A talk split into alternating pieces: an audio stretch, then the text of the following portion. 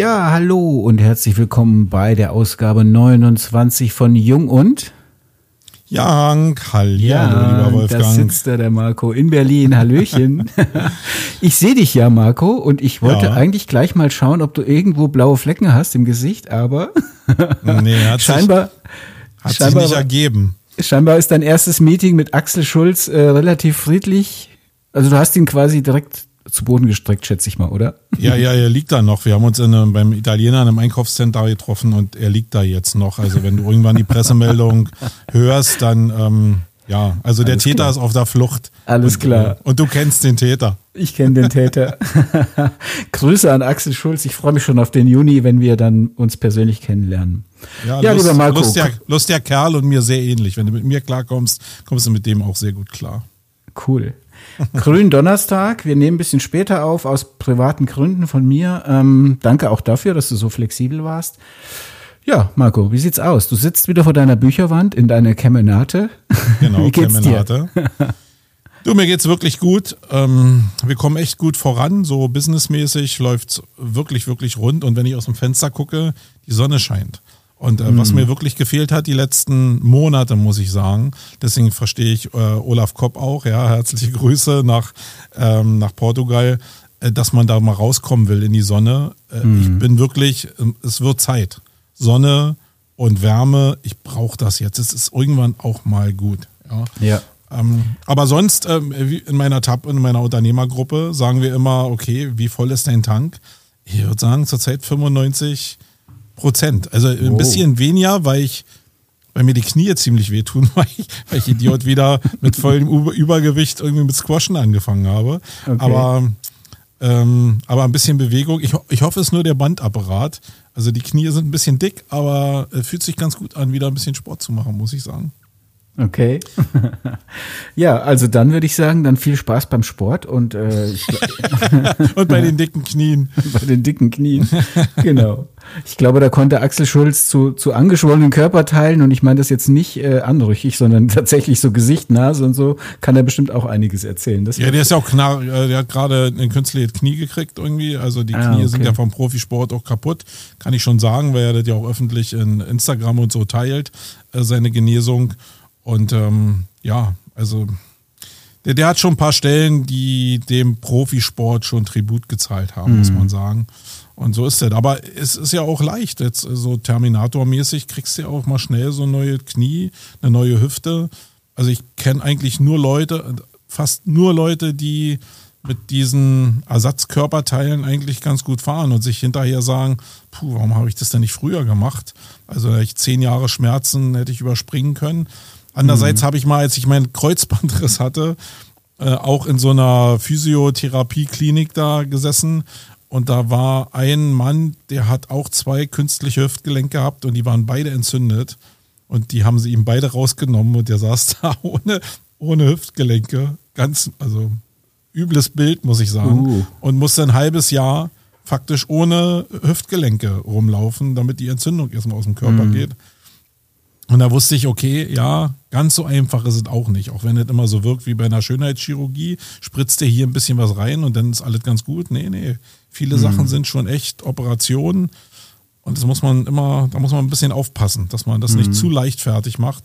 Aber viele haben eben wirklich lange Schmerzen und da kann man auch vielleicht früher hingehen, denke ich mal, mhm. gerade so bei älteren Leuten. Naja, so ist also, es. Ich mache ja aktuell, ja, privat, aus privaten Gründen auch relativ viel Training. Ich mache ja sowieso konstant, seit konsequent, und da kommen wir auch gleich zum Thema, seit meinem Unfall sehr, sehr viele Übungen für den Oberkörper und das mache ich jetzt im Moment auch wieder und es tut einfach auch gut. Klar, du hast Schmerzen und gerade wenn du die Belastung nicht gewohnt bist, hast du so ein paar Symptome nachher. Aber ich habe jetzt zum Beispiel für mich gerade das Schröpfen entdeckt. Ich habe mir so einen Elektroschröpfer gekauft. Das ist eine sehr, okay. sehr, sehr angenehme Sache, muss ich sagen. Also ich glaube, das wird dir unterm Strich gut tun und das freut mich für dich. Mir geht's auch einigermaßen. Hier scheint auch die Sonne. Ich habe ja, einen. Espresso. Also. Ja, ich habe einen Espresso vor mir stehen. Ich habe eine Pepsi Max, einen halben Liter hier vor mir stehen. Grüße gehen an Felix Beilharz. Übrigens. Viele, Grüße gehen raus an Coca-Cola, ja? Ja, genau. Du hast eine Coca-Cola Zero wahrscheinlich, oder? Aber warte hier, äh, ich halte es ins Bild. Kann man sehen? Coke Zero, genau. Ja, siehst du? Ich bin check. da eher Team Pepsi Max und äh, Felix Beil hat es auch. Und letztes Jahr, ich weiß nicht, ob du das weißt, gab es ja mal einen Pepsi Max-Streik bei den Discountern. Und bei den Lebensmitteln, die haben wir irgendwie, die Lebensmittelhändler haben das bestreikt im Sommer und der Felix okay. und ich haben uns dann gegenseitig Beileidsmails geschrieben. Oh, oder okay. oder äh, kurze äh, Breaking News, wenn es wieder bei irgendeinem Discounter Pepsi Max gab. Und dann bin ich dann zum Nidel geschossen, weil der Felix mich informiert hat oder umgekehrt. Also Grüße geht raus an ihn. Das ist so unsere gemeinsames Laster, würde ich jetzt mal sagen. Die Pepsi Selbsthilfegruppe sozusagen. Die Pepsi, die Zweimann Pepsi Selbsthilfegruppe. Ja, genau. okay, Marco, ich habe äh, bin ja heute der Host und ich habe mir ja. ein Thema ausgedacht. Und das ich schon länger mal auf dem Zettel hatte und jetzt passt das eigentlich ganz gut. Das Dachthema heute mit einer relativ freien Dramaturgie des Themas wird Konsequenz sein.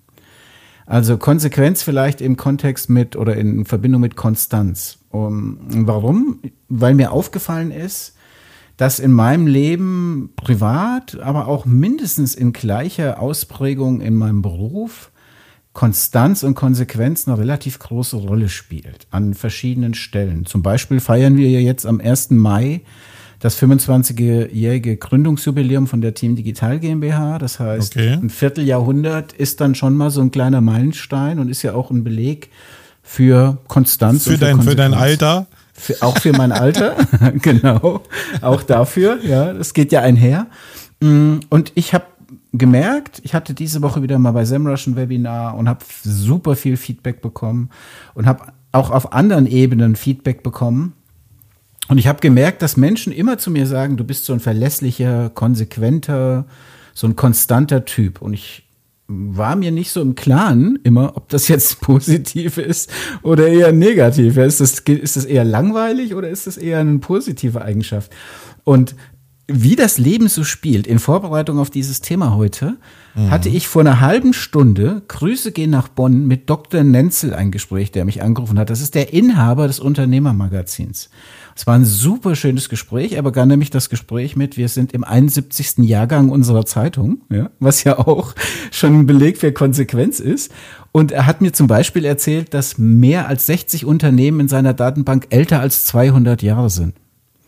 Das sind so Werte, wo ich mir so dachte, Donnerwetter, ne? also Konsequenz und, und konsequentes Unternehmertum über so einen Zeitraum, Respekt. Ja, Konsequenz, Konstanz spielt eine große Rolle, glaube ich, und deswegen würde ich auf das Thema heute aus verschiedenen Perspektiven gerne mal draufschauen. Frage, ich habe dir das ja am Montag zugeschickt, das Thema, und die Frage an dich, wie ist die Vorbereitung auf die Sendung gelaufen? Was hast du gedacht bei dem Thema? Wo gehen deine Impulse hin? Was denkst du so jetzt gerade? Ich hatte vorhin mich noch einfach mal hingesetzt und habe noch mal ein bisschen einfach hier in mein Buch reingeschmiert und habe gedacht, ja, wie kannst du das denn angehen? Weil das, das ist ja wirklich sehr perspektivenreich. Da kann man mit, also wieder aus jeder Seite anfangen oder von jeder Seite anfangen. Aber du hast ja gefragt, was mir als erstes so durch den Kopf geschwirrt ist. Mhm. Und das war eigentlich ähm, der Part Erziehung, also gerade so im familiären Zusammenhang. Mhm und da konnte ich mir, also was so sehr präsent ist, ist, dass wir ja als, also als Paar, meine Frau und ich, äh, unserem Sohn gegenüber immer probiert haben, eine Form von Konsequenz hinzulegen, um uns das Leben auch leichter zu machen. Ähm, weil wir wussten, okay, wenn die Regeln klar sind, dann wird das Leben hoffentlich ruhiger, weil es ist ja nichts schlimmer, als wenn du so einen freidrehenden Knirps da hast, der irgendwie keine Grenzen äh, sieht oder dich immer weiter provoziert und du die Markergrenzen halt nicht irgendwo platzierst. Und wir hatten so ein Ritual, dass wir immer von drei runtergezählt haben. Und dann folgte eine Konsequenz. Also eine Handlung in irgendeiner Form. Ähm, wie denn die Konsequenz aussieht, das ist ja schon schwierig genug dann am Ende. Aber sie war anscheinend so bestimmt, dass es wirklich geklappt hat. In so Extremsituationen, wenn er wirklich über die Stränge geschlagen hat, konnten wir rückwärts zählen und es hat ihn runtergebracht und hat uns auch die Erleichterung gebracht, weil wir wussten, wir haben ein Mittel in der Hand, was funktioniert. Und im Kern muss ich im Nachhinein und sagt er jetzt selbst, ich meine, das ist lange, lange her, aber auch, dass es ihm auch Orientierung gegeben hat, weil er wusste immer, woran er ist. Irgendwie, mhm. Es gibt ja so eine, so, so eine Handlungssicherheit auch, äh, dass die Leute auch wissen oder dein Gegenüber grundsätzlich weiß, in dem Fall war es mein Sohn, ähm, aber betrifft ja Mitarbeiterhandling genauso, dass die halt wissen, okay, woran sie sind und wie weit sie gehen können und wo die Richtlinien sind äh, auf so einem, ich sehe so wie ein, wie ein Feldweg, der noch nicht bestellt ist und du könntest ja überall abdriften, weil du den Weg ja noch nicht siehst. Mhm. Wenn du aber sagst, okay, ich stecke jetzt hier Stöckchen rein, damit der Weg so klar ist, also der muss ja nicht sehr eng sein, der kann sogar sehr breit sein, aber es ist klar, in dem, in dem Stücke Weg darf ich mich bewegen, dann hilft das halt mir mhm. auf dem Weg dahin, aber auch selbst wenn mich Leute von der anderen Seite erreichen wollen, dann kommen die ja auch nicht irgendwie von der Seite, sondern gehen dann den Weg vielleicht, weil sie mich schneller treffen. Also Konsequenz hat eigentlich nur positive Assoziationen für mich. Und ich habe auch, weil du es mir geschrieben hattest, überlegt, wo können denn jetzt negative Assoziationen sein? Mhm. Und ich habe gar nicht so viele gefunden, außer die Ausprägung, dass die Handlungskonsequenz, also die, die, die Handlung, die dann folgt, um, ähm, um, um diese Androhung auch wirksam zu machen, dass die einfach so scheiße ist, dass die negativ wäre. Mhm. Ähm, aber sonst, glaube ich, ist es eher eine Sache, die uns als Gesellschaft abhanden gekommen ist oder immer mehr abhanden kommt. Du, bevor wir auf die Gesellschaft gehen, sein. lass uns oh, ja. mal ein bisschen tiefer reingehen noch. Ja, hab, ähm, gib mir also Führung. Das, Siehst du, genau. jetzt sind wir schon wieder dabei. Ich, ich drehe schon frei, weil du mir keine Führung gegeben hast ja, in genau. dem Thema. Sei aber konsequent. Ich, ich, genau, ich bin da jetzt mal konsequent und moderiere mal. Ähm, aber mhm. das, was du genannt hast, das, das ist ja auch das Beispiel, das ich schon mal in einem Podcast hatte. Ich sage auch immer, ich setze links und rechts Leitplanken. Wie mhm. bei der Autobahn. Und ob du dann in einem bestimmten Thema links fährst, sozusagen, volles Pulle-Tempo, auch in der Agentur, ob du eher so in der Mitte bist und ein moderates Tempo gehst oder ganz rechts, weil du sagst, ich bin jetzt eher so auf der Schleichspur, ist okay, mhm. aber du bleibst bitte innerhalb dieser Leitplanken. Und zu deinem Beispiel mit dem, dem Kind, da komme ich jetzt auch gleich dazu, aber ähm, da habe ich einmal ein tolles Video gesehen, ich weiß leider nicht mehr, wer das war, aber das war ein Psychologe, der gesagt hat, das Einzige, was du dabei beachten musst, ist, dass die Konsequenz nach dem 3210, dass die real sein muss. Und das Beispiel ja. fand ich so witzig, deswegen deswegen fällt mir das gerade ein. Ja. Das war das Beispiel, die Familie fährt in Urlaub, der Vater linke Spur schon genervt, kurz hinter Bozen, ja, 100, 140 auf der Autobahn. Und das Kind nölt rum. Wann, wann komme ich denn? Wann kommen wir denn an? Wie lang fahren wir denn noch? Und so kennt man ja. Und dann ja. dreht sich die Mutter rum und sagt, Kevin, ja, oder Klaus Jürgen oder weiß ich was, Bärbel, wenn ja. du jetzt nicht ruhig bist, steigst du hier aus. Du steigst hier aus, ja? und das Kind ist natürlich intelligent genug zu wissen, dass es bei 140 auf der linken Spur nicht aussteigt. Also ist die Konsequenz äh, quasi nicht real oder hebt sozusagen das ganze, die ganze Prozedur aus den Angeln. Ne? Also insofern kleiner Tipp an die Eltern, die jungen Eltern, die hier zuhören. Äh, eure Konsequenzen, die ihr androht, müssen natürlich ein Stück weit real sein. Und die müssen vor allen Dingen auch, äh, Ironie habe ich auch gelernt, ist auch sehr, sehr schwierig. Wir haben irgendwann mal unserem wirklich, ich glaube, vierjährigen Sohn oder so angedroht, dass er dann ausziehen kann, wenn er irgendwas nicht macht. Und, dann hat er seinen Rucksack genommen, seinen kleinen Kinderrucksack, hat da sein Kuscheltier reingepackt, hat die Tür aufgemacht und ist losgelaufen. Ja, und dann standen wir aber, dann standen wir beide da und haben wieder, äh, okay, Mist. und jetzt? Wir schießen nach hinten los, ne? Ja, total. Ich meine, der ist nicht weit gelaufen, aber so, wir haben erstmal geguckt. Der hat ja. uns mit den eigenen Waffen geschlagen. Also sehr konsequent, der junge Mann, ne? Sehr, sehr konsequent. Marco, ich bin so eingestiegen in das Thema. Ähm, ich habe mir überlegt, welche Bedeutung hat eigentlich das Wort? Das habe ich ja jetzt schon ein paar Mal so gemacht. Das finde ich immer einen schönen Einstieg. Und ich habe festgestellt, dass Konsequenz als Wort eigentlich zwei Bedeutungen hat. Zum einen, zum einen dieses Resultat, also quasi, wenn du das tust, dann passiert das. Als konsequent für das, als Konsequenz für das permanente zu spät kommen, mahnst du vielleicht jemanden ab in der Agentur und mhm. irgendwann als letzte Konsequenz sprichst du vielleicht eine Kündigung aus. Das ist dann die Konsequenz der Handlung. Oder eben das, was du gerade gesagt hast. Das Kind spielt immer wieder mit dem Essen, solange bis Marco und Frau runterzählen und sagen, du ziehst jetzt aus und dann zieht das Kind halt aus. Das ist zwar nicht die Konsequenz, die ihr gehabt habt, die ihr wolltet. Ja. Und ich habe jetzt schon wieder dieses Bild im Kopf, das ist grausam. Aber das ist die eine Bedeutung des Wortes Konsequenz. Und witzigerweise habe ich eigentlich eher die andere gemeint, ja. Aber ich war sehr überrascht, dass es meistens in diesem Kontext benutzt wird, das Wort. Okay. Ich habe es eher so gehabt, weil ich halt immer wieder darauf angesprochen werde, dass ich so ein solider, konsequenter, beständiger Typ bin Deswegen habe ich das Konsequenz eher genommen, so als Synonym für Geradlinigkeit, für Zielstrebigkeit, auch für Ausdauer, für unternehmerische Ausdauer. Und ja, entsprechend ist das so die zweite Bedeutung, die ich rausgefunden habe. Was, was hast du dazu zu sagen? Glaubst du, das gibt noch mehr Bedeutung oder äh, siehst du das auch so?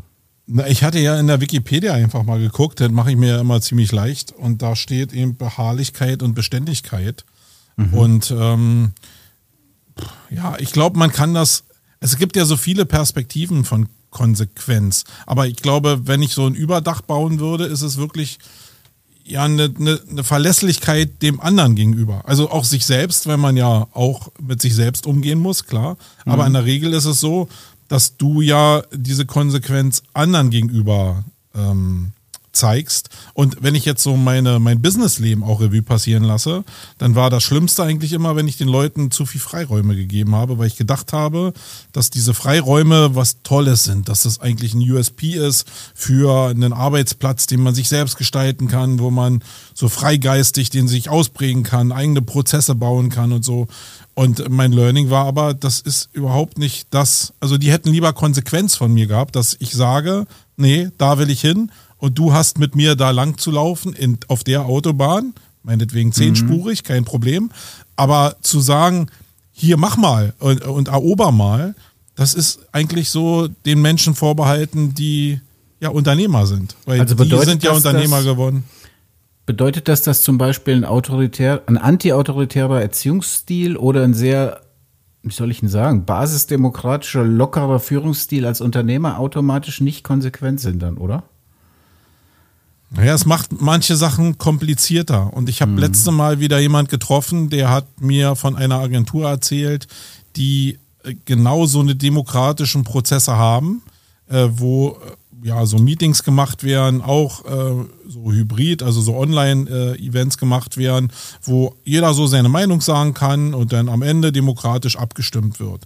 Was erstmal total sich toll anhört, was aber innerhalb der Mannschaft total zu einer Unzufriedenheit anscheinend führt, weil natürlich nicht alle immer damit einverstanden sind, sondern es ist ja so wie jetzt eine Bundestagswahl läuft oder so, die Mehrheiten sind relativ klein.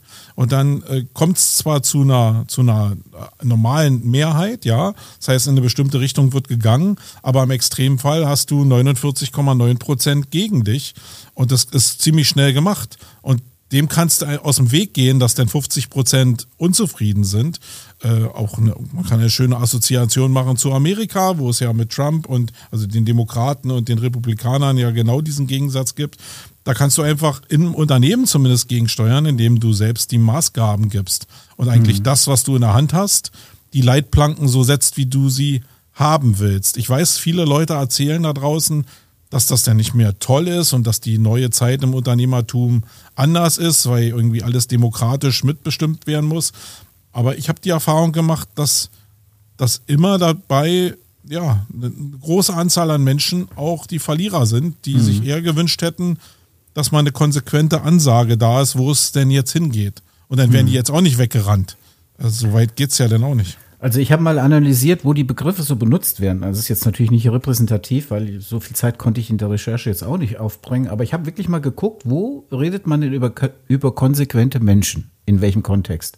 Und interessant ist, wenn es um Konsequenz geht, geht es entweder meistens um Unternehmen und UnternehmerInnen oder, was auch sehr häufig vorkommt, im Sport. Das heißt zum Beispiel, wenn ein, sagen wir mal, Manuel Neuer hat sich die Schulter verletzt, den Artikel habe ich nämlich gerade im Kopf. Und zieht konsequent sein Reha-Programm durch und ist nach acht Wochen statt nach drei Monaten wieder im Trainingsbetrieb, dann wird das unter der Headline konsequentes äh, und ausdauerndes Training und äh, hat das durchgezogen und so weiter sehr häufig mit dem Sport äh, in Verbindung gebracht. Also insofern mhm. würde ich jetzt sagen, was deine Knie angeht, mach ein bisschen selber drauf, aber bleib konsequent dran. Ja, ich habe noch ähm, das Gegenteil von Konsequenz mir rausgesucht. Das ist ja Inkonsequenz. Ne? Und da ist mir aufgefallen, während Konsequenz, sagen wir mal, zu 80 Prozent positiv belegt ist, zumindest das, was ich gelesen habe, ist Inkonsequenz eigentlich zu 100 Prozent negativ belegt. Das heißt, wer inkonsequent ist, der ist wankelmütig, der ist nicht konstant, etc. Also zum Beispiel wenn ein Fußballverein sehr häufig den, den Trainer wechselt. Dann bist mhm. du ja Hertha BSC-Fan, da kennst du das. Ich bin HSV-Fan, da war das früher ja. auch so. Jetzt haben wir mal ein paar Jahre den gleichen, aber das kann sich auch wieder ändern. Ist es ja überall so. Stuttgart jetzt den vierten Trainerwechsel in einer Saison. Das ist ja inkonsequent zu sagen, ich gehe den Weg nicht weiter, wenn der Erfolg nicht da ist. Was auch häufig als inkonsequent bezeichnet wird, sind politische Kompromisse. Also wenn jetzt die SPD und die CDU bei euch in Berlin eine Koalition eingehen, dann müssen die natürlich beide, das liegt ja in der Natur der Dinge, sehr kompromissbereit sein. Und dann wird es aus beiden Lagern häufig beschossen mit der, mit dem Attribut, das ist sehr inkonsequent. Wie siehst du das? Also Inkonsequenz ist eigentlich was, was man nicht, ich, ich möchte nicht inkonsequent sein, oder? Du hast die Beispiele jetzt aufgezählt. Ich nehme mal jetzt dieses bei den Fußballspielern. Äh, das prominenteste Beispiel ist ja jetzt eigentlich der Weggang von, ähm, äh, von Nagelsmann? Nagelsmann, danke dir. äh, und der, der Ersatz äh, ich wusste durch nicht, Tuchel, wen du meinst, aber ich dachte, durch, durch Tuchel, ne, ist ja, das prominenteste Beispiel. Ja. Und natürlich könnte man da sagen, nach dem Beispiel, was du jetzt gesagt hast, dass Nagelsmann rauszuschmeißen und dann wieder einen neuen Trainer zu nehmen, ist jetzt inkonsequent. Mhm. Ähm, aber eigentlich, glaube ich, ist es eine allgemeine Meinung, also auch bei mir, ist es eher, eine, eher konsequent zu sagen, okay, die Erfolge sind nicht richtig da, also zumindest nicht so, wie wir uns sie gewünscht haben. Und konsequentes Handeln bedeutet dann einen Schlussstrich zu machen, selbst wenn wir nicht alle, äh, alle irgendwie also den besten Weg in der Kommunikation finden, sondern wir hauen einfach das Ding raus, um konsequent zu sein im Sinne der Sache. Mhm. Und andere würden dann sagen, okay, na, das war jetzt ziemlich inkonsequent. Das zeigt vielleicht auch, wie, wie die Perspektive, wie du auf das Thema raufguckst, entscheidend dafür ist, ob es konsequent ist oder inkonsequent mhm. ist. Und das macht es auch so ein bisschen, also diesen Begriff so ein bisschen wie ein Stück Kernseife eigentlich. Stimmt. Ähm, und am Ende bleibt so, also für, für mich nur, ich will jetzt noch nicht einen Strich darunter machen, aber eigentlich kannst du das gar nicht kontrollieren, sondern du kannst nur so sein, wie du eigentlich bist. Mhm. Und musst erkennen, dass du bestimmte Sachen, um es dir selbst leichter zu machen, konsequent verfolgen musst, damit es nicht irgendwelche Verwirrungen gibt, die du selbst nicht mehr unter Kontrolle bekommst. Mhm. Ähm, weil dann wird es dann wird's ja für dich schwer und das ist, glaube ich, das beste Learning. Also ich muss auch sagen, ich möchte auch noch nicht den Strich drunter machen. Wäre auch viel zu kurz für uns. Ähm, trotzdem äh, würde ich auch schon als Fazit von den ganzen Recherchen, die ich gemacht habe und den Überlegungen, die ich angestellt habe, würde ich als Unternehmer aus der unternehmerischen Perspektive sagen, dass Konstanz durchaus ein Wert ist, den man häufiger kommunizieren sollte. Also wir, wir haben es ja in unserem Claim jetzt auch drin. Ja, seit 1998 spielen wir schon seit langem als Hashtag. Ähm, ich glaube schon, dass Konsequenz und Konstanz in dem, was du tust, ein Wert ist, der im unternehmerischen Leben greifbar ist. Also der, der, also ich kann zum Beispiel sagen, oder ich weiß, es wird mir nichts mehr zurückgespielt als ähm, Reflexion zu dem Thema. Ach, so lange gibt es euch schon, das ist ja toll und so weiter. Natürlich wird es auch Leute geben, die werden sagen, was so alt ist der Laden, der kann ja nicht innovativ sein, aber das sagen die ja natürlich nicht dann an der Stelle. Ich möchte noch mal so wissenschaftlich ein bisschen drauf gucken, ganz kurz nur. Und zwar habe ich mir rausgeschrieben, welche Arten von Konsequenz habe ich denn gefunden im wissenschaftlichen Kontext. Und eigentlich haben wir die fast schon alle besprochen, nämlich die erzieherische Konsequenz. Das ist ja die, wie du zum Beispiel mit deinem Kind, ja, der kleine, der kleine Marco sozusagen, der kleine Jank, äh, mit seinem Rucksack, wie du mit dem umgehst. Und die Wissenschaft sagt, es ist wichtig für die Persönlichkeitsentwicklung. Also es ist jetzt nicht nur was, was wir zwei hier zusammen philosophiert haben, sondern die Wissenschaft sagt, wenn du den Kindern keine Leit Leitplanken aufstellst, um an dem Beispiel zu bleiben, dann ist das für die Persönlichkeit nicht gut. Ja, um, um später mal mit Konfliktsituationen, Streitsituationen und so weiter umzugehen. Dass du weißt, okay, wenn ich eine gewisse Grenze überschreite, dann habe hab ich auch eine Konsequenz. Und das müssen kleine oder sollen kleine Kinder laut der Erziehungswissenschaft lernen. Dann gibt es die positiven und negativen Konsequenzen. Es gibt ja durchaus auch positive. Also du trainierst wie ein Bekloppter und irgendwann nach drei Monaten stehst du wieder auf dem Spielfeld und spielst wieder, gehst deiner Leidenschaft nach, ist ja eine positive Konsequenz der Energie, die du da reingesteckt hast. Genauso gibt es natürlich jede Menge negative Energien, äh, ne negative Konsequenzen, wie jetzt beispielsweise die Kündigung, wenn du halt eben 30 Mal zu spät warst und dein Chef dir schon drei Abmahnungen geschickt hat. Irgendwann hast du eine negative Konsequenz. Es gab noch eine Konsequenz, die ich so nicht auf dem Schirm hatte. Die finde ich aber auch ganz interessant, nämlich die natürliche Konsequenz. Das ist eine Konsequenz, auf die du keinen Einfluss hast. heißt, wenn du zum Beispiel, wenn du dich in den Regen stellst, wirst du nass. Die Konsequenz ist, du wirst nass. Du kannst es ja nicht beeinflussen an der Stelle. Ja. Du kannst halt reingehen, dann wirst du nicht nass. Aber wenn du dich in den Regen stellst, wirst du nass. Und das nennt man in der Wissenschaft eine natürliche Konsequenz. Und natürliche Konsequenzen gibt es durchaus viele, die unser Leben auch beeinflussen. Und was ich nochmal gemacht habe, ist mal zu schauen, was sind denn Vorteile und Nachteile? Also Vorteile von Konsequenz und Nachteile von Inkonsequenz an der Stelle. Und der Vorteil von Konsequenz, der benannt wird, ist, dass man generell, dass konsequente Menschen generell souveräner wirken. Mhm. Und da habe ich drüber nachgedacht, ich glaube, das stimmt, ja. Weil du auch nach außen dokumentierst, ich bin konsequent, ich bin aber auch bereit, die Konsequenzen zu tragen, wenn ich an der Stelle jetzt dies oder das sage oder tue oder handle. Ja? Also ich glaube, das stimmt. Mm, wenn du irgendeinen Aspekt dazu hast, kannst du gerne Bescheid sagen. Ansonsten. Ich habe noch einen großen Überbau, weil ich okay. hab, äh, als du mhm. mir das Thema rübergespielt hast, habe ich schon gemerkt, dass ich, das ist wirklich wie ein Stück Kernseife, weil das wirklich schwer einzufangen ist. Was für mich aber, und das können wir vielleicht nochmal diskutieren, so die Basis war, ist diese ein Ziel zu definieren für das, was du eigentlich erreichen willst. Und als ich darüber nachgedacht habe, wurde mir dann da in der Situation bewusst, es ist ja oftmals so, dass äh, ich das gar nicht weiß, sondern mir das dann vor dem Podcast, das ist ja eine Selbsthilfegruppe hier, wir beide, ähm, dass dann klar wurde, dass wenn ich ein Ziel habe, meinetwegen einen klaren Prozess aufzusetzen oder jetzt meinen Sohn zu erziehen, eine bestimmte Sache nicht zu machen, wenn die greifbar ist und auch verständlich ist auf der anderen Seite, dann ist das relativ einfach umzusetzen. Und wenn ich aber jetzt so große, kompakte Gesellschaftsthemen habe, wie zum Beispiel politische Entscheidungen für Digitalisierung, für Umweltschutz, da sind ja die Ziele gar nicht so richtig greifbar, weil die meisten das Ziel gar nicht kennen. Weil wir wissen zwar, okay, wir wollen jetzt ähm, den Klimawandel stoppen und wollen vielleicht das 2-Grad-Ziel maximal oder 1,5-Grad-Ziel einhalten, aber wir, wir können ja damit gar nichts verbinden. Das ist ja nur das ist ja gar kein, das ist ja ein abstraktes Ziel, was wir gar nicht so richtig auf den Punkt bringen können.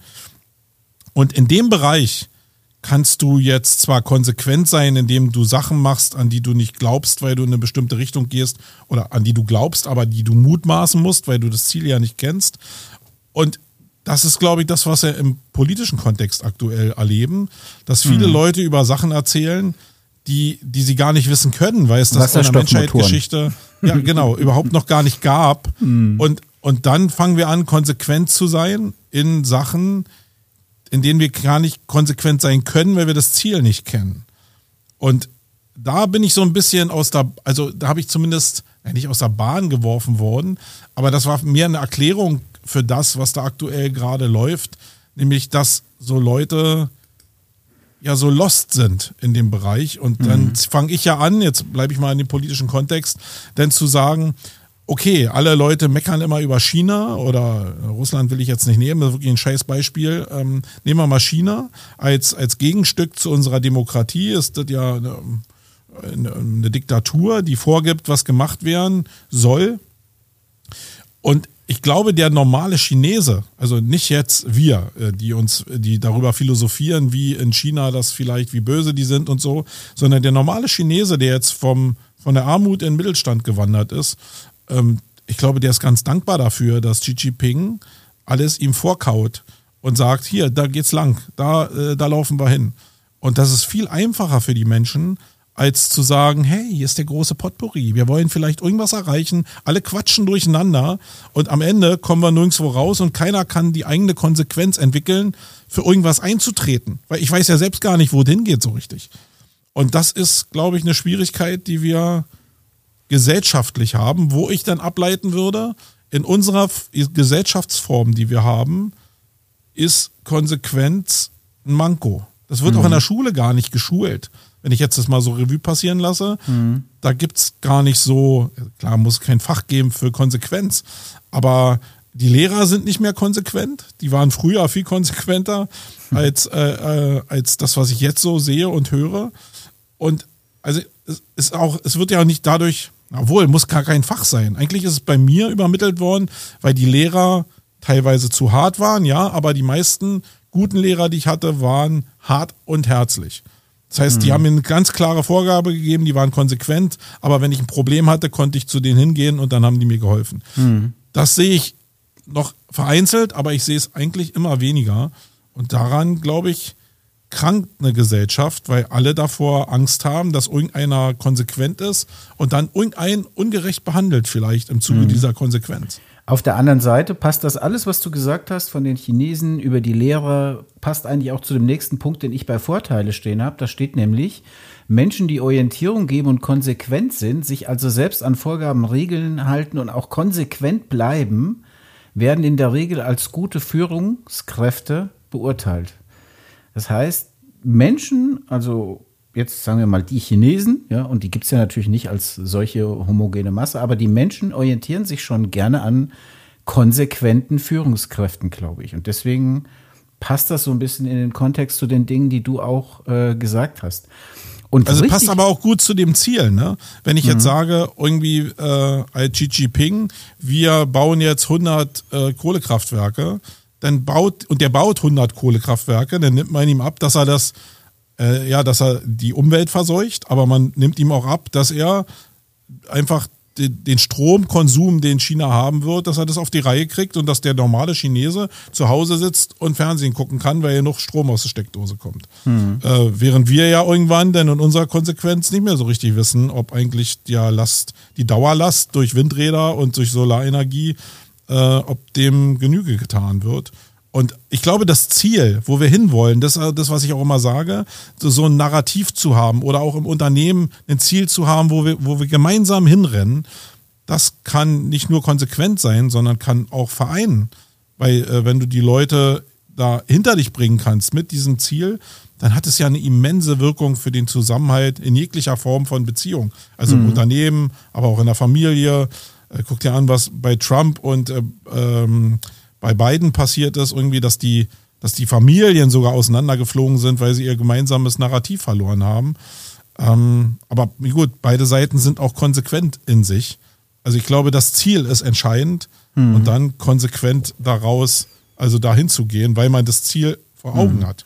Aber wenn du schon dir Politiker anguckst und du guckst so Leute an wie jetzt den Orban zum Beispiel, der sehr konsequent seine Linie durchzieht in Europa, ja. auch, auch sehr selbstbewusst, auch. der mit hohen, hohen Wiederwahlquoten gewählt wurde, dann glaube ich schon, dass Menschen, und da muss man jetzt gar nicht darüber diskutieren, ob die Politik von dem gut ist oder schlecht, ja, aber dass jemand, der konsequent ist, schon die Menschen, die ihm folgen, besser hinter sich vereint, wie jemand, der inkonsequent ist. Und das war auch diese Geschichte mit den, mit den Führungskräften. Was ich aber noch viel spannender finde, um ehrlich zu sein, ist der nächste Punkt, nämlich die Nachteile von Inkonsequenz. Und jetzt würde ich es einfach mal so machen, dass ich dir mal vorlese, was ich recherchiert habe, weil ja, ja, ja. ich möchte dir nicht deine Meinung ab, äh, äh, absprechen oder dich nicht reden lassen, aber ich habe da ein spannendes Fazit drunter stehen. Und zwar habe ich gelesen, wenn du inkonsequent bist, dann hast du folgende Nachteile. Du hast einen Verlust von Glaubwürdigkeit und Vertrauen. Okay. Du hast einen Verlust von Respekt und Ansehen, weil du inkonsequent bist. Das bedeutet, du wirst als ineffizient und unproduktiv angesehen oder bist es sogar, weil du inkonsequent bist.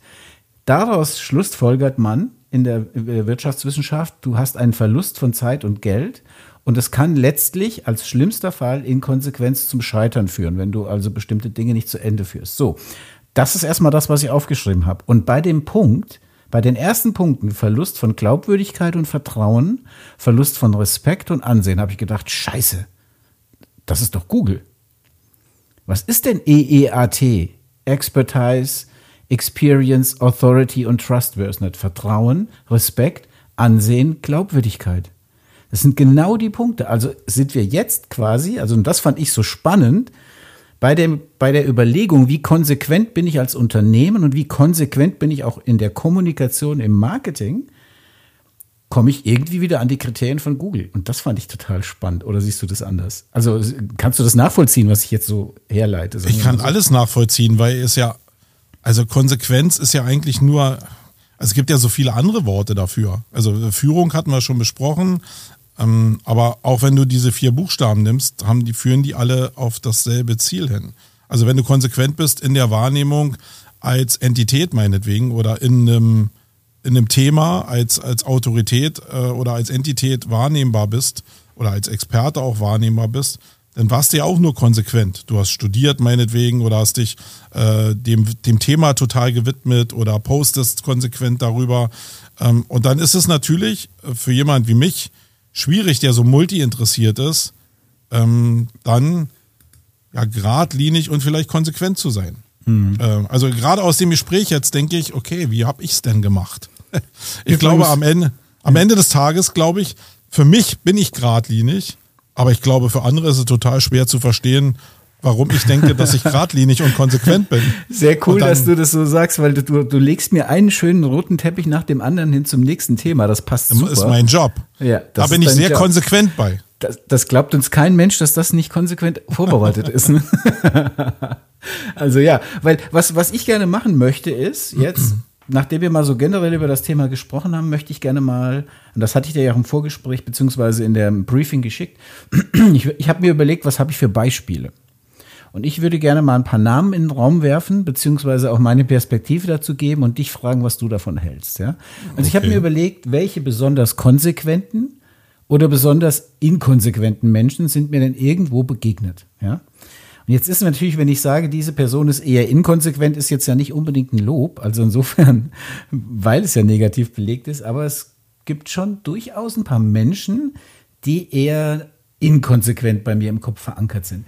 Ja. Entschuldigung. Und was ich dabei auch festgestellt habe, das bezieht sich. Das ist aber dünnes Eis, wenn du jetzt Namen nennst. Ja, mache ich. Werde ich oh, machen. Okay, okay. Ja, und, äh, und was mir auch aufgefallen ist, es geht gar nicht immer nur um Menschen, sondern es geht tatsächlich auch um Marken.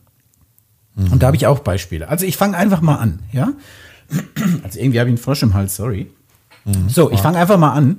Äh, und zwar habe ich so ein bisschen für mich skaliert von ja, schon eine konsequente Person zu ganz unten mega konsequent bis zum Ende, ja. Und bei mir steht ganz oben in der Liste, wer ist eigentlich so ein konsequenter Typ? Steht bei mir Marco Young. Echt? Ja? Ja. Als konsequent oder als er nicht ist, konsequent? Und da steht dabei, als konsequent, da steht dabei, konsequent anders. er geht konsequent. konsequent anders ist er. Er geht konsequent seinen unternehmerischen Weg, ja, und zieht Dinge halt auch durch, wie jetzt Campix trotz äh, Pandemie etc. Also das ist ja schon eine gewisse Konsequenz. Viele haben ja in dieser Zeit auch ihre Events gestrichen oder nicht weitergemacht und so. Da bist du schon sehr konsequent in deiner Vision, die du vielleicht mal hattest auf deinem Lebensweg, irgendwann von ich beende jetzt mein Polizistendasein und werde selbstständig, hin zu dem, wo du jetzt heute bist. Ähm, zu Marco Young müsstest du jetzt nichts sagen. Ich würde aber gern zu den anderen dann gerne Perspektive haben. Du kannst aber auch zu Marco Young was sagen, wenn du möchtest. Ist der nee, was, konsequent was mich, oder nicht? Was mich daran fasziniert, ist halt, ich, ich würde selbst sagen, dass ich schon konsequent bin, das Problem ist aber, wenn du nach außen diesen ganzen Werdegang, wie du persönlich zu Konsequenz kommst, das heißt, selbst deine Ziele wieder definierst, auch in Phasen, wo die vielleicht mal unter Corona auch ins Wanken geraten und du gehst damit nach außen, dann wirkt das ja in Teilen schon fragil und inkonsequent, weil die Leute, die müssen ja teilweise gedacht haben in den letzten zwei Jahren, was ist denn mit dem Typen los? Ähm, ja, vielleicht auch davor schon. Äh, weil die Handlung führt ja am Ende, im Endeffekt dazu, dass mir bestimmte Sachen klar wären und ich dann konsequent bin. Aber der Weg dahin, wenn ich den öffentlich kommuniziere, der kann schon den Eindruck, äh, da kann, können schon andere Leute den Eindruck bekommen, der Typ ist relativ äh, verfranst und diffus und nicht konsequent. Mhm. Äh, aber ich glaube, der Weg ist völlig normal. Nur äh, es ist nicht normal, dass die Leute darüber reden. Und ähm, da habe ich auch schon lange überlegt, ob das überhaupt so richtig ist, irgendwie, dass ich das so mache. Aber da sind wir wieder beim Thema Unternehmertum. Ich habe gar keine andere Reflexionsfläche. Das ist meine, mhm. meine eigentliche Reflexionsfläche.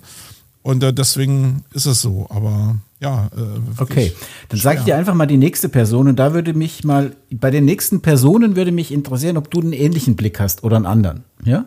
ja. Also wen ich, ich habe wirklich überlegt, wer in meiner Filterblase und generell ist ein sehr, sehr konsequent in dem, was er tut. Und wen ich als nächstes hier stehen habe, ist der Gerhard Schröder. Und Grüße gehen jetzt generell äh, an alle raus, die, die genannt werden, von K3 der ja sehr, sehr konsequent spitz in seinem Thema Video und AI, also Augmented Reality, AR, AI und so weiter ist. Ähm, Das finde ich immer wieder beeindruckend, wenn ich solche Sachen lese von Menschen, die wirklich links und rechts alles liegen lassen und sich wirklich nur spitz in ein Thema konzentrieren, auf ein Thema. Und das ist in dem Fall der Gerhard Schröder. Mhm. Ja, finde ich genau so, muss ich sagen, weil das Thema, an dem er ist, auch schwierig ist, ist gar nicht so mhm. leicht auf die Straße zu bringen. Und ich glaube, dass es in ihm da auch anders aussieht weil mhm. du natürlich, also im Unternehmertum hast du immer mal Phasen, die oben und unten sind, aber gerade jetzt als AI aufgekommen ist, ähm, ist das Thema Metaverse, ich lese es fast gar nicht mehr irgendwie oder die Themen, mhm. die damit jetzt äh, beisammenhängen. Und das aber einfach durchzuziehen und zu sagen, ich bin jetzt Spezialist genau für dieses Thema, ähm, ich glaube, das ist cool. Das ist das richtig, ist, richtig genau. gut weil man dann, gerade wenn das Außen zusammenbricht, ja noch mehr wahrgenommen wird als Spezialist, weil jetzt genau. krakeelen ja gar nicht mehr so viel Schreiheize in dem Bereich. Und wenn du da jetzt einfach weiterbrüllst, dann ist es konsequent und die Leute nehmen die ab. Oh nee, der beschäftigt sich wirklich damit. Der, der ist nicht ist mal so ein opportunistischer Typ, der einfach mal sein Fähnchen in, die Fahne, äh, in, die, äh, in den Wind hängt, äh, genau. die Fahne in den Wind hängt, sondern das ist das, was er macht. Und das genau. äh, kann ein großer Vorteil sein. Ja, liebe Grüße äh, machst du sehr gut. So nehme ich ihn wahr, genau. Und übrigens habe ich mir die Leute auch rausgesucht, weil ich denke, es ist auch mal ein gutes Bild dafür, mal so ein bisschen die Unterscheidung zu finden. Wie macht man denn Kriterien überhaupt fest an Menschen, die jetzt konsequent sind oder nicht? Also der nächste, den ich hier stehen habe, ist Johannes C. aus meiner Filterblase. Jemand, der sehr konsequent an das Gute in den Menschen der Menschen appelliert, also der sehr, sehr für Gleichberechtigung eintritt, für Female Power eintritt und der, wie ich persönlich von ihm weiß, ich kenne ihn schon lange, auch sehr viel Gegenwind bekommt, auch persönlich sehr angegriffen wird. Mhm. Und da habe ich eben das hohe Maß an Ehrfurcht davor, dass jemand so etwas konsequent durchzieht.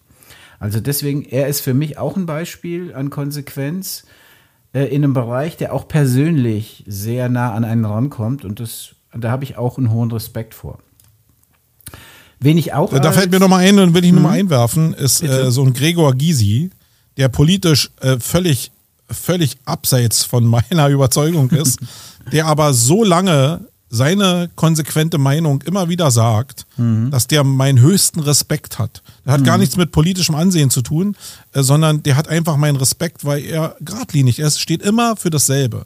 Und das mhm. nehme ich ihm total ab und da weiß ich, woran ich bin. Das gibt mir mhm. eine gewisse Form von Sicherheit und also der hat viel mehr Respekt als Politiker wie viele andere Politiker, ja, die einfach so viele, hier mit der Fahne rumlaufen. Genau, das ist bei mir genauso. Es gibt so Politikertypen, die mag ich einfach. Ich muss nicht mit jedem übereinstimmen. Aber wenn einer konsequent seine Linie fährt, Anton ja. Hofreiter, finde ich, ist so einer. Ja?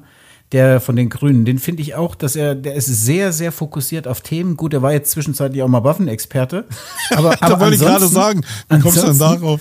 Ist er, glaube ich, sehr fixiert auf seine Landwirtschaftsthemen ähm, und da ist der richtig gut. Das gefällt mir auch. Aber wen ich noch als Beispiel habe, und auch da wieder die Grüße raus, ist die gute Yasemin Yazan. Ich bin ja sehr konsequent auf Clubhouse geblieben. Ich werde auch sehr konsequent den Leuten weiterhin mit meinen Posts auf die Nerven gehen, was, wie, wie toll das bei Clubhouse ist in den Räumen.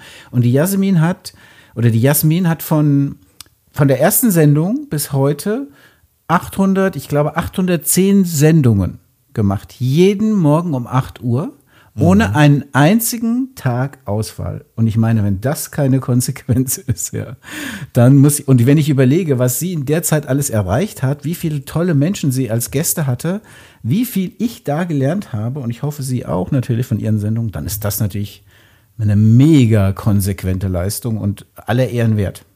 Ja, aber da siehst du mal wieder, also ich kenne Leute, die sind mega konsequent, weil sie seit 20 Jahren äh, identische Sachen machen, wo man sagen kann, ey, die halten das total durch. Aber irgendwann gibt es auch Leute, wo ich sage, okay, die halten das durch. Und wenn du ein paar Daten zu den Leuten hast, merkst du, okay, warum eigentlich? Die, die haben gar nichts davon. Gerade so im, im Business-Kontext habe ich ein paar Leute kennengelernt, die waren mega konsequent in dem, was sie gemacht haben, aber äh, haben in dieser Konsequenz gar nicht gemerkt, dass sie auf dem toten Ross sitzen. Wo mhm. dann dieses, hey, ist ja konsequent, eigentlich mehr bedeutet, oh, wie naiv ist der denn? Der, der zieht einfach durch, der guckt gar nicht mhm. rechts und links. Also es kann dann auch negativ plötzlich äh, umschwenken, wenn du ein paar Daten mhm. hast zu dem, was sie denn da machen. Bei mir ist es halt so, dass ich zum Beispiel, wenn ich in einen Clubhouse-Raum gehe, ob bei ihr oder auch bei anderen, dass es tatsächlich so ist, dass ich nirgendwo so viel direkte Interaktion habe wie da. Nach wie vor. Also ich gehe als mhm. Experte in den Raum, ich werde auf die Bühne geholt oder ich gehe selbst drauf. Ähm, und ich habe Minimum vier, fünf direkte Nachrichten nachher mit Fragen etc. Also immer. Und das finde ich nach wie vor sehr, sehr konsequent und macht das auch gerne. Und Clubhouse war auch gerade in dieser Startphase, die war ja sehr wild mit Einladungen und so weiter, auch danach, als es so abflachte, schon auch ein bisschen ein Beleg für Konsequenz. Also wer ist denn da geblieben, wer ist denn nicht da geblieben? Es gibt natürlich immer Gründe. Und ich meine, 99 Prozent der Menschen sind gegangen, deswegen blame ich die jetzt mehr oder weniger. Das ist aber gar nicht mein, mein Ziel, sondern einfach zu sagen, ich drehe es eher um und sage, die, ich habe wirklich so eine Clubhouse-Filterblase von 25, 30 Leuten. Die, die da geblieben sind, die sind aber sehr konsequent.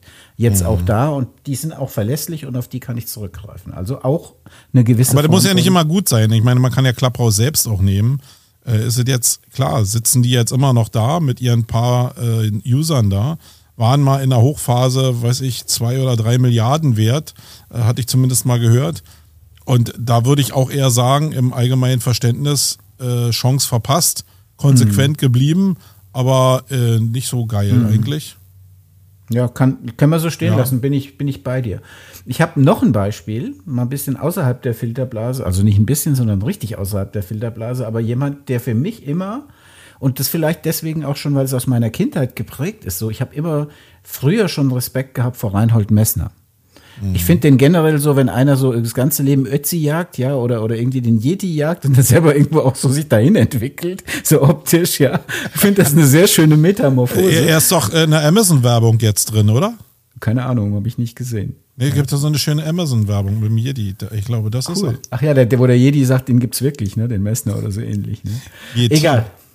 Ja, okay. Also auf jeden Fall hat er sein Ziel, alle 8000er ohne Sauerstoffgerät da irgendwie zu bewandern, hat er ja wirklich konsequent durchgezogen, ohne mehr oder weniger Rücksicht auf Verluste. Also da sind ja einige Gliedmaßen auch bei auf der Strecke geblieben und dann ist er trotzdem weitergelaufen.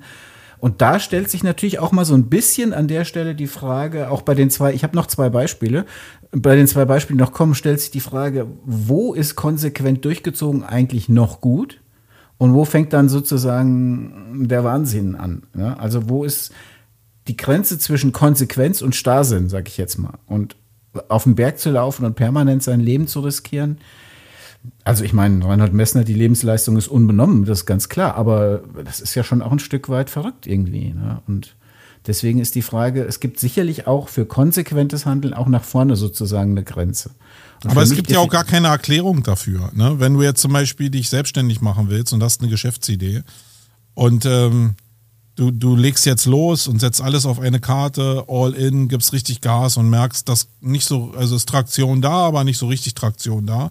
Die meisten, ähm, die sich selbstständig machen, die haben ja irgendwie nicht realisiert, dass ja vielleicht so ein Business, wenn es zumindest äh, People to People ist, eben auch wirklich diese zwei, drei Jahre dauern kann, bis sich das so ein bisschen durchsetzt. Ähm, dann ist natürlich genau dieser Punkt, ja, ziehe ich jetzt durch oder ist es wirklich ein, ein toter Ast, auf dem ich sitze? Mhm. Es gibt gar keine Lösung dafür, ähm, jetzt zu sagen, nee, das Schlaue ist jetzt durchzuziehen. Äh, ja, dann nehme ich alle wahr, äh, dass ich auf einem toten Ast sitze und dass ich wie ein Bekloppter säge, aber das ist ja nicht cool. Mhm. Und diesen Weg zu finden zwischen ja, Amazon zum Beispiel ist ja das Paradebeispiel. Ja. War immer defizitär. Äh, alle haben gesagt, nee, das wird sich nie durchsetzen. Und konsequent geblieben und dann äh, größtes Unternehmen äh, der Erde mhm. geworden, faktisch. Ähm, aber wie, wie lange treibt man das? Was oder ist auch, jetzt gut, was ist Apple, schlecht? Ne? Als Beispiel, ja. wo alle gesagt haben, wird nie funktionieren, das iPhone am Anfang. Siemens und Nokia hat sich kaputt gelacht. Ja. Äh, was daraus geworden ist, wissen wir am Ende des Tages. Wie also lange glaubt man an sowas? Ne? Das genau. so äh, ich glaube, also da finde ich immer, das finde ich mega schwer zu beantworten. Ja. Also ich habe noch zwei Beispiele mit Blick ja, auf die Uhr, geben wir mal ein bisschen Gas. Ich finde, also es ist ja so ein bisschen Steigerung. Angefangen haben wir bei Marco Young, sind gegangen über Gerhard Schulter. Da, danach geht es nur noch hoch. Jasmin Yazan, jetzt sind wir bei Randall Messner. Ich finde noch eine Nummer härter, was Konsequenz angeht, ist Edward Snowden. Ich habe jetzt gerade die Doku auf Netflix geguckt, die finde ich persönlich auch wirklich gut, ja, also ähm, gut gemacht.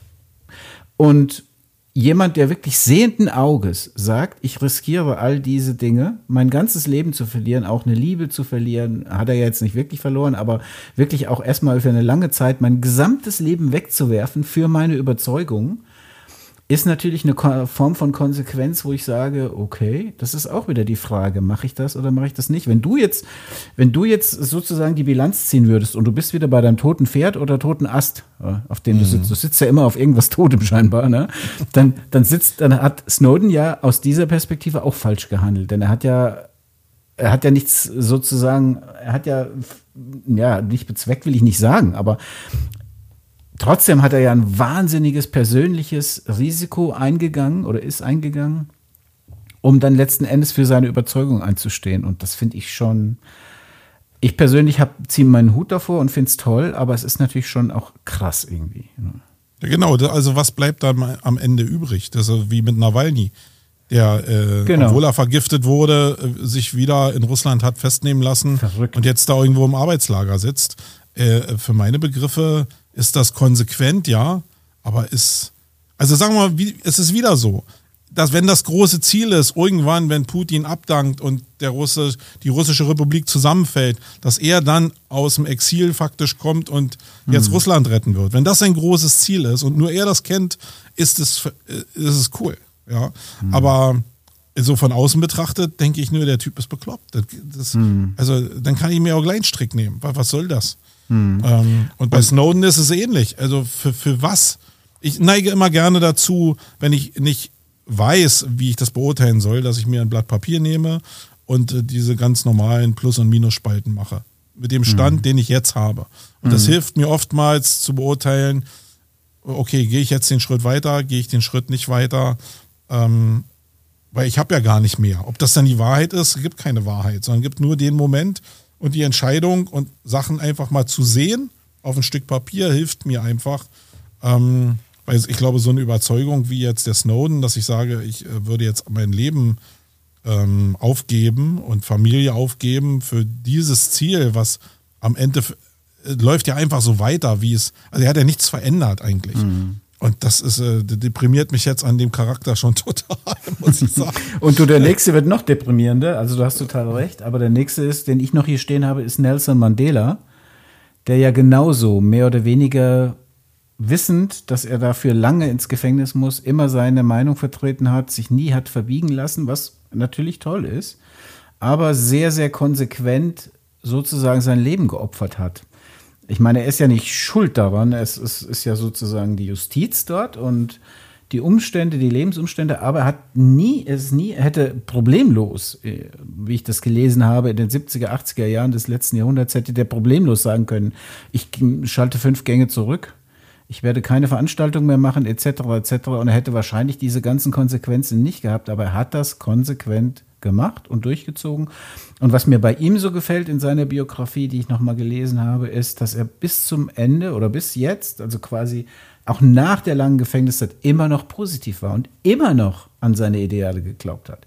Also das ist ja schon eine Konsequenz, wo ich sage, boah, Wahnsinn. Also ich glaube, es gibt nicht viele Menschen, die so konsequent dann auch sind. Aber nun erwische ich mich jetzt hier bei dem Gespräch schon wieder dabei, dass ich in diesem Wust an Unkoordiniertheit in diesem Begriff Konsequenz mhm. ja probiere einen Weg zu finden, das für mich zu strukturieren, ja, indem ich mhm. einfach so diesen Zettel jetzt mir wieder bewusst mache von Plus Minus und wie kann ich jetzt zu einer Entscheidung kommen. Und aber als du jetzt Nelson Mandela gesagt hast oder auch ein paar andere Beispiele, war mir eigentlich klar, nee, die sind konsequent, weil die so sind.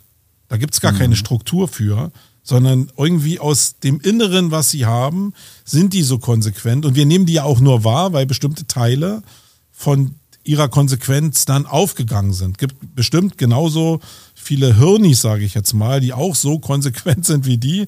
Mhm. Von denen hört kein Schwein irgendwie. Aber von denen hörst du jetzt und da hat sich das zum Positiven bewegt. Aber weil sie so sind, ich glaube, du kannst das nicht aufschreiben und sagen, so müsstest du jetzt sein, weil das ist ja eigentlich die Quintessenz von dem, was man vielleicht dann in ein Buch schreiben würde oder so äh, du kannst das und das von diesen Menschen lernen. Nee, die sind so, wie sie sind. Die sind durch ihre Geschichte so geprägt worden, sind vielleicht genetisch auch so angelegt worden, sind so erzogen worden. Und am Ende kommt dieser Charakter raus, der in diese Richtung will, weil er eine Vision hat. Das ist genau mhm. dasselbe wie bei Donald Trump, wo die Leute ganz oft sagen, ja, der ist so und das ist alles Strategie und guck dir das mal an. Nee, der Typ nimmt sich, also ich kann es mir gar nicht anders vorstellen.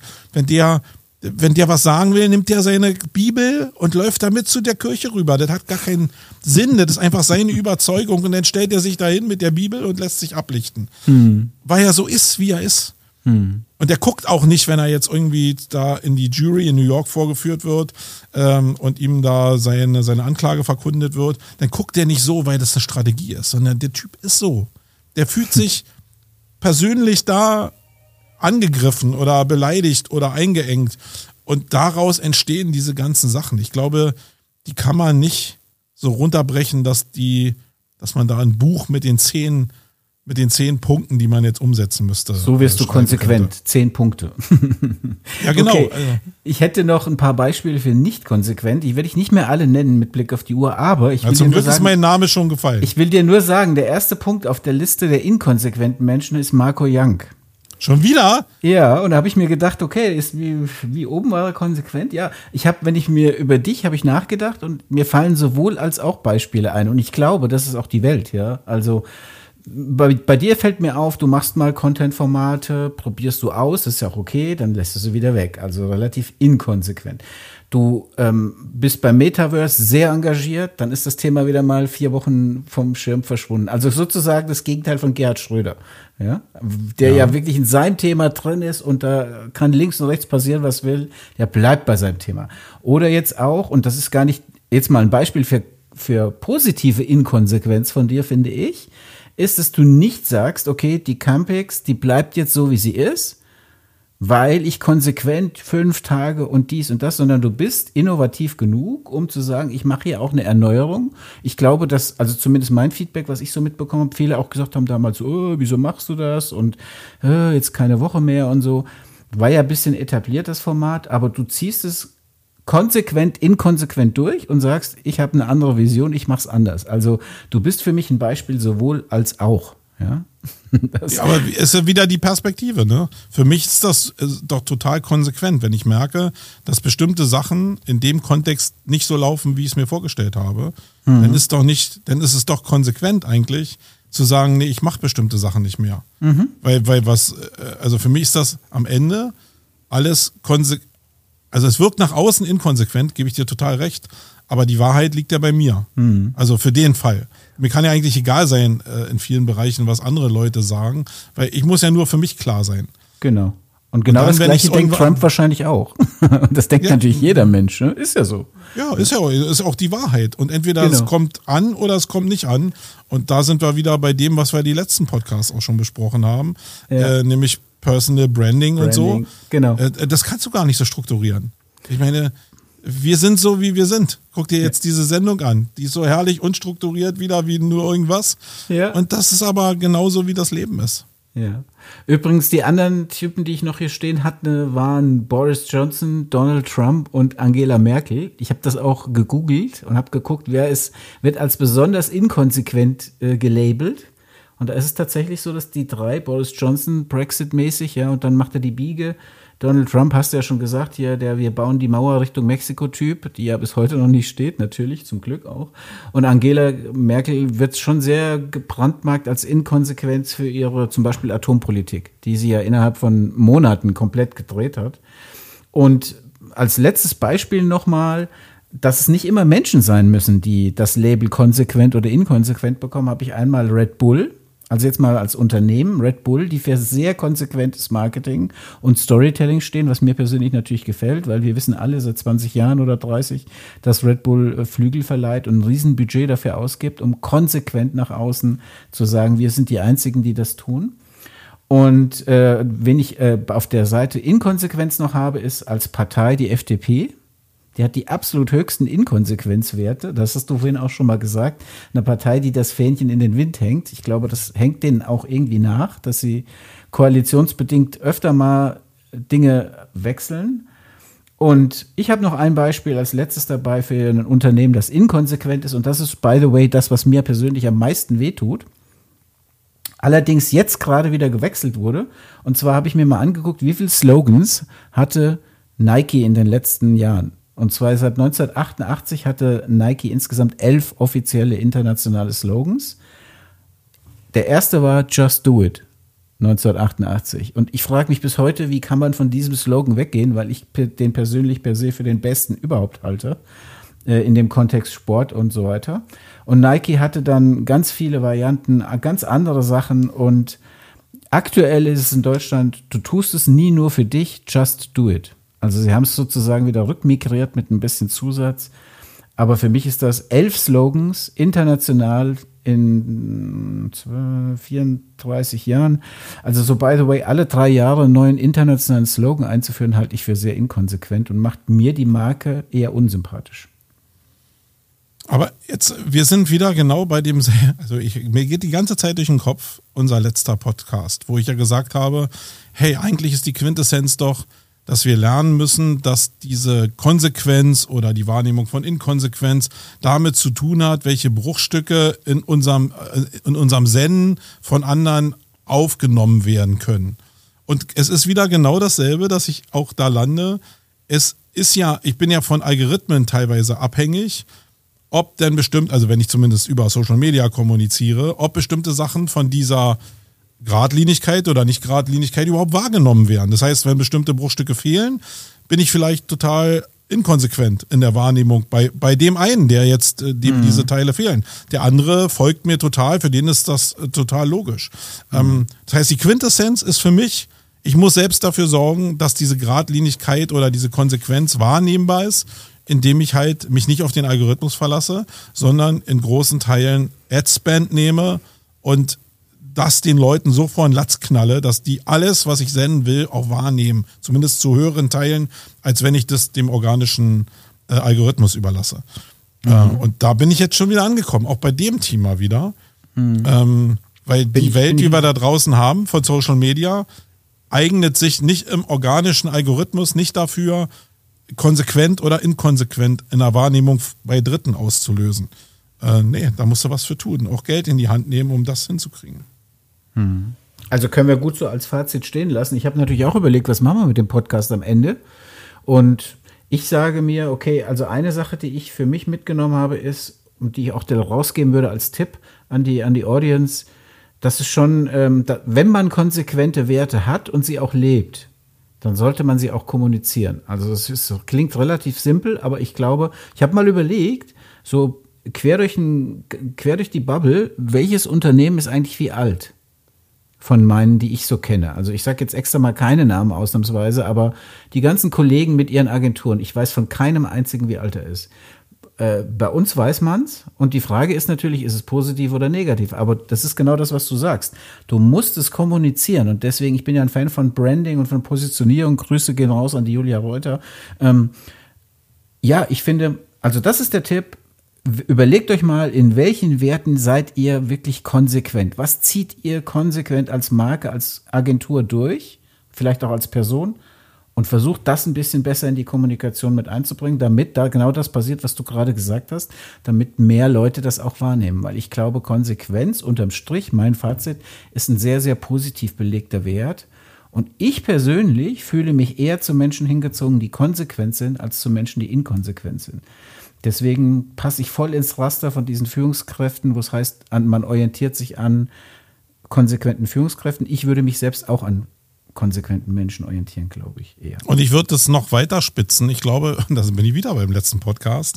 Ich würde gar nicht sagen, dass Social Media da die richtige Plattform ist, selbst wenn ich jetzt Adspend, Adspend da reinpacke, sondern ich glaube, man muss viel mehr daran arbeiten, äh, sauber, konsequent eine gute Leistung beim Kunden abzuliefern, dass der sagt, okay, der Typ, der ist voll zuverlässig, der ist mega konsequent, so dass der in die Lage versetzt wird, dass der anderen auch erzählt, hey, mit denen, also ich kenne so ein paar Agenturen, da sagen die Leute, oh, ey, das ist ja ein Haufen, lass mal lieber die Finger von. Und mhm. dann kenne ich andere Agenturen, wo ich höre immer nur, ey, wenn die kommen, ey, da, da, da läuft's richtig.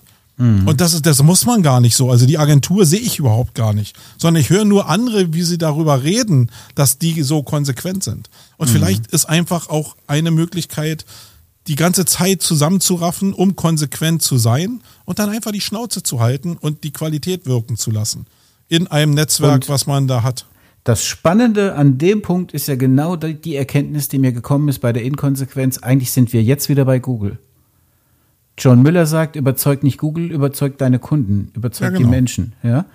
Und Expertise, Authority, Experience und Trustworthiness, eigentlich genau darüber reden wir gerade. Und das fand ich am Ende des Tages so spannend, wenn man mal runterbricht auf diesen Begriff Konsequenz, dass man am Ende wieder da ankommt, wo große Suchindizes sagen, das ist für uns relevant. Und das finde ich eigentlich total schön. Gut. Marco, wir haben schon wieder eine Stunde voll. Ähm, du weißt, was jetzt kommt. Ich hoffe, du bist vorbereitet, sonst überbrücke ich das, ja. indem du zum. Oh, Nein, ich bin sehr, sehr gut sogar vorbereitet. So, dann bitte, dann darfst du natürlich zuerst. Ich habe heute einen Medientipp, der mir, äh, der mir selbst total weitergeholfen hat, weil ich habe ein Buch hier, nämlich das hier, äh, Why How Wow von dem äh, Chris Kulz.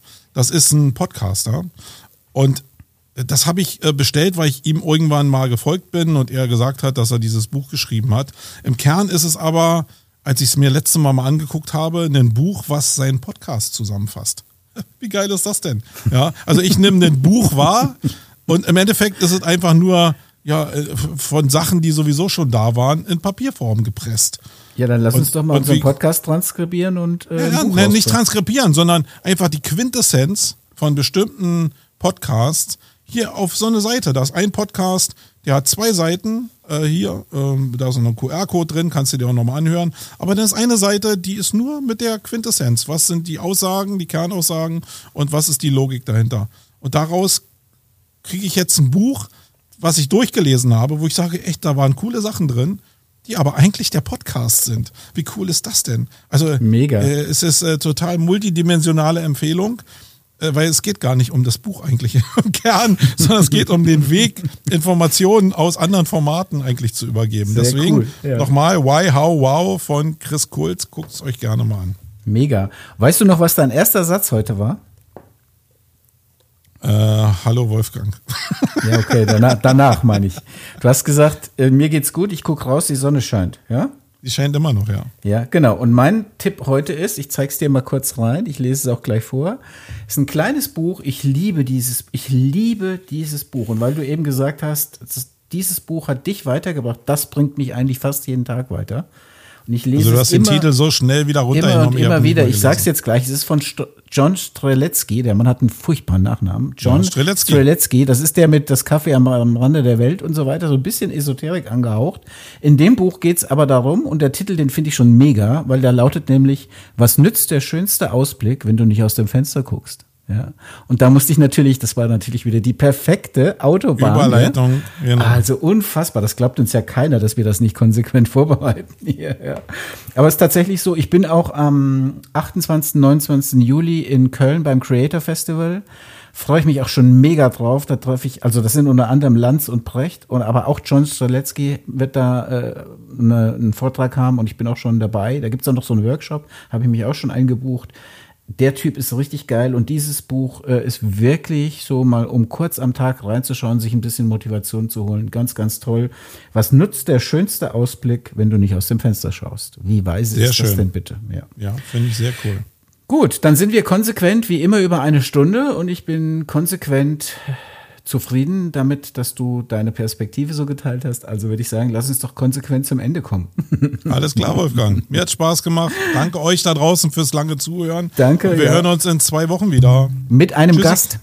Na, es steht noch nicht richtig fest. Äh, okay. Er hat sich vorhin gemeldet und hat gesagt, naja, lass uns mal in Mai verschieben. Ah, Aber okay. wir werden wieder mit, mit Gästen arbeiten. Ja, in diesem ja, genau. Sinne, Rinja hauen und habt schöne Ostern. Tschüss. Tschüss, schöne Ostern.